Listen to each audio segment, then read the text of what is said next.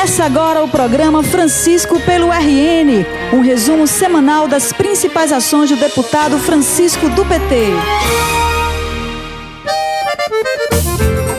Olá, conterrânea e conterrâneo! No programa de hoje a gente vai falar sobre algo que marcou a semana na Assembleia Legislativa do Rio Grande do Norte: a escolha do deputado Francisco do PT para ser o novo líder do governo no parlamento estadual.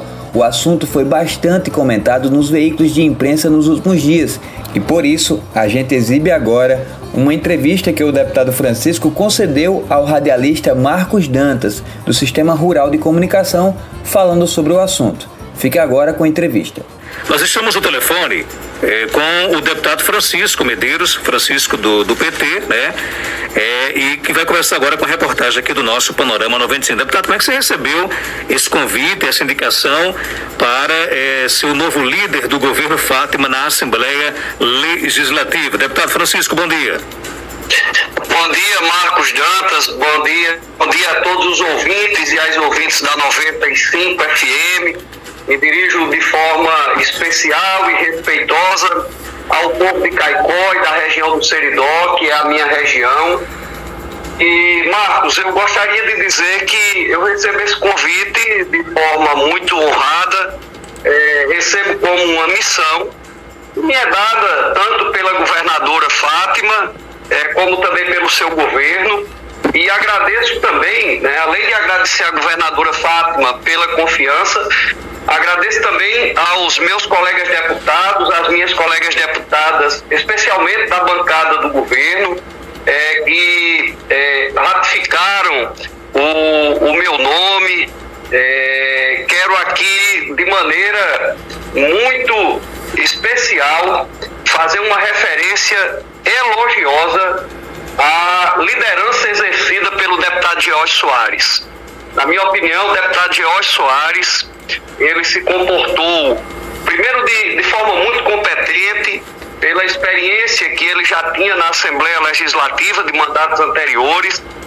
Ele é, demonstrou ser um grande articulador, nos conduziu durante esses dois anos, é, esses dois primeiros anos do, do, do mandato da governadora Fátima, de maneira a que os principais projetos enviados pela governadora para a Assembleia pudessem ser aprovados, dialogou é, com a oposição da maneira como um líder tem que se comportar, sempre na busca da conciliação, na tentativa de encontrar os melhores caminhos para a resolução dos problemas é, do Rio Grande do Norte através das iniciativas é, e dos projetos de lei que a governadora Fátima enviou para casa. E durante esses dois anos, Marcos, eu fui o vice-líder do governo. Então eu atuei conjuntamente com o George esses dois anos. Sempre tivemos uma relação muito boa, uma relação espetacular, de muito respeito. Aprendi muito com o George, aprendi muito com todos os meus colegas deputados e minhas colegas deputadas ao longo desses dois anos.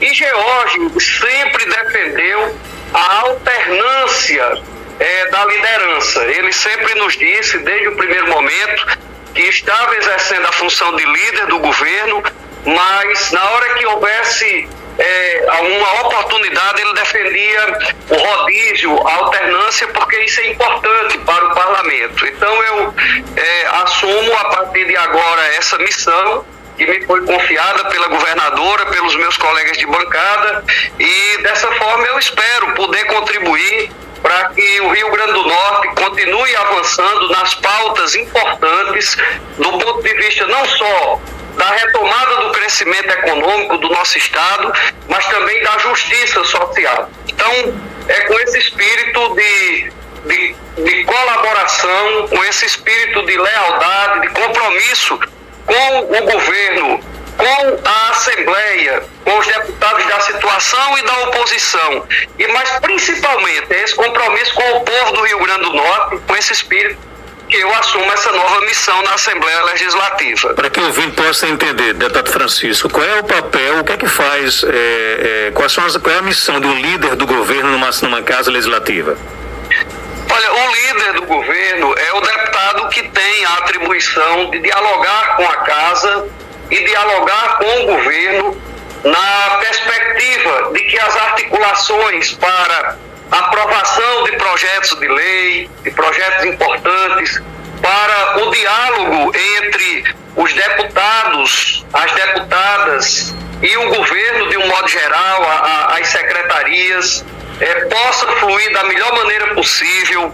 O líder do governo também dialoga com a sociedade através dos seus, dos seus representantes legítimos, sejam sindicatos, associações, poderes constituídos, outras instâncias governamentais e não governamentais. Então, na realidade, o líder do governo ele atua na Assembleia Legislativa como uma, um, um interlocutor do governo com a Casa Legislativa e também é, da Casa, dos seus membros, com o governo do Estado e também com a sociedade civil. Deputado, é, você assume essa liderança é, na segunda é, metade do governo Fato Bezerra. Quais são as suas expectativas com relação, por exemplo, aos desafios do governo Fátima para essa reta final? Olha, o, o, governo Fátima tem ainda alguns desafios importantes. Primeiro, é importante lembrar que as dificuldades herdadas pelo governo do Estado, elas não, elas não acabaram. Né? Nós estamos vivendo no meio de uma grave crise sanitária, no meio de uma pandemia. Isso tem afetado a economia do mundo inteiro, do nosso país, e é, é claro que ela chega ao, aos governos estaduais e municipais. Nós temos aí é, o desafio gigantesco de garantir vacina para todas as pessoas né, promover a universalização das vacinas para que a gente possa é, definitivamente superar essa dificuldade vivenciada com a pandemia. O governo ainda vem numa luta cotidiana para garantir o equilíbrio fiscal e o equilíbrio financeiro do Rio Grande do Norte. Não é fácil. O orçamento que nós aprovamos o ano passado e que será sancionado pela governadora para ser executado esse ano, ainda prevê um déficit orçamentário de quase um bilhão de reais, são mais de 900 milhões de reais. Ainda temos o desafio, né? o governo do estado tem o desafio é, de cumprir com o pagamento das folhas atrasadas herdadas passado. Você sabe que o governo Marcos já pagou duas dessas folhas e iniciou agora em janeiro o pagamento do 13 terceiro de 2018. A governadora já anunciou que quer quitar esse 13 terceiro de 2018 até o final deste ano de 2021 e até o final do ano que vem ela quer pagar também a folha de 2020 que herdou atrasada do governo anterior.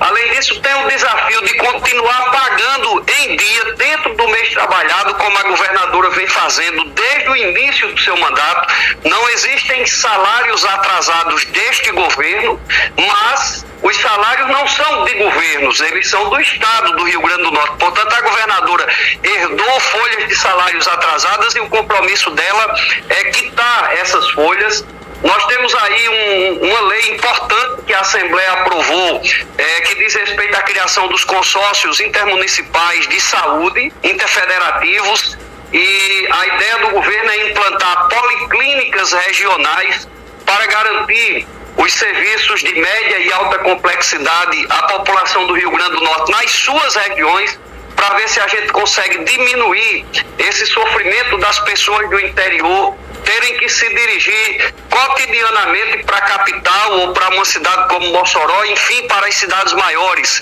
para poder ter acesso a serviços especializados de saúde no nosso estado então, há um conjunto de desafios ainda muito importante. É evidente que nesse momento o maior desafio da humanidade, o maior desafio é, do governo federal e dos governos estaduais e municipais é com a pandemia. Nós precisamos superar a pandemia do coronavírus. Então, ainda não será um ano fácil.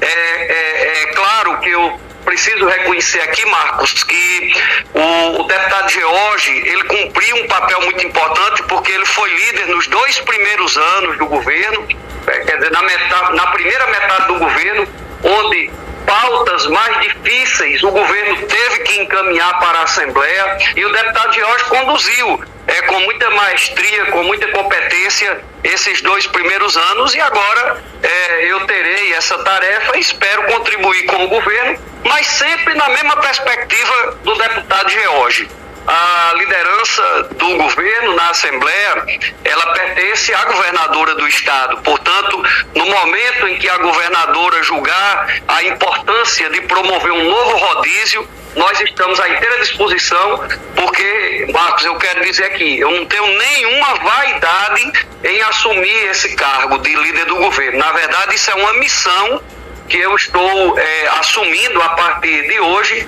exatamente para poder contribuir com o governo e com o povo do Rio Grande do Norte. Deixa eu aproveitar aqui a oportunidade, porque eu já ouvi eh, em outras ocasiões eh, eh algumas falas suas eh, defendendo, por exemplo, e anunciando o programa de recuperação de estradas aqui na região do Seridó.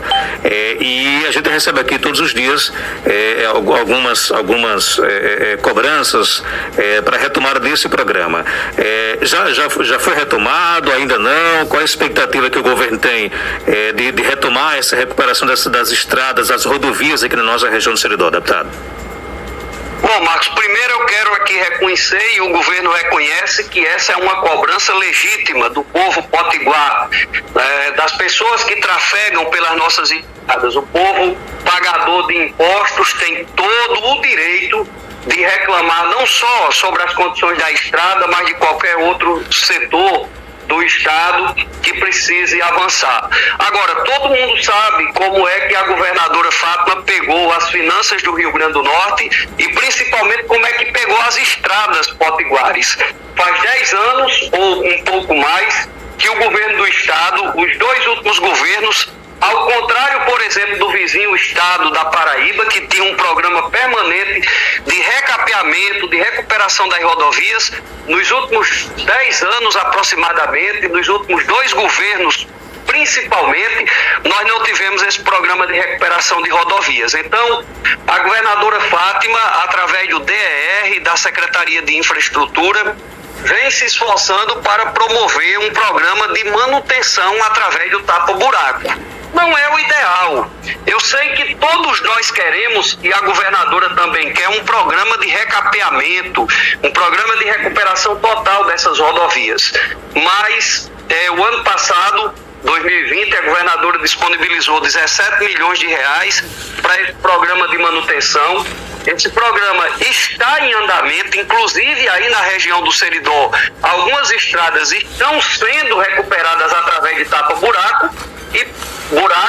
mas paralelamente a isso, a governadora vem lutando para ver se consegue recursos com uma outra instituição financeira, como o Banco Mundial, ou até mesmo através de empréstimos junto a instituições privadas ou governo federal, para implementar um grande programa de recuperação através de recapeamento asfáltico. Enquanto isso não vem, porque precisa de recursos vultuosos, o governo vai trabalhando através da Operação Tapa Buracos, que está em andamento aí na nossa região do Seridó e em todo o estado do Rio Grande do Norte. Deputado, obrigado pela sua participação, boa sorte na, na sua nova missão e algo mais a acrescentar, pode ficar à vontade. Marcos, eu agradeço o, o, espaço, a oportunidade estarei sempre à disposição, como sempre estive, da sociedade, da imprensa, todas as vezes que houver necessidade de prestar contas da nossa atuação parlamentar, das ações do nosso governo, né, da governadora Fátima, que tem contribuído para o estado do Rio Grande do Norte avançar bastante em muitas áreas, mas ainda tem muita dificuldade, o governo é reconhecedor disso, nós somos reconhecedores disso, mas eu acho que para todas as pessoas de bom senso é inegável, se fizermos uma comparação, como era o Rio Grande do Norte até 31 de dezembro de 2018 e como está hoje o Rio Grande do Norte. Ainda tem problemas, lógico que tem, e não é um governo, ou talvez não seja nem dois governos que consigam resolvê-los. Mas a governadora Fátima, com a sua competência, honestidade, com o seu jeito de ser, junto com toda a sua equipe e junto conosco na Assembleia Legislativa, independente de oposição ou situação, é, temos buscado é, fazer com que o Rio Grande do Norte retome um patamar de desenvolvimento com justiça social, é, especialmente para atender a população do nosso estado. Muito obrigado, Marcos, e um forte abraço. O programa de hoje chegou ao fim, mas você pode acompanhar diariamente o trabalho do deputado através do Facebook e Instagram em arroba Francisco do PT ou através do site franciscodopt.com.br.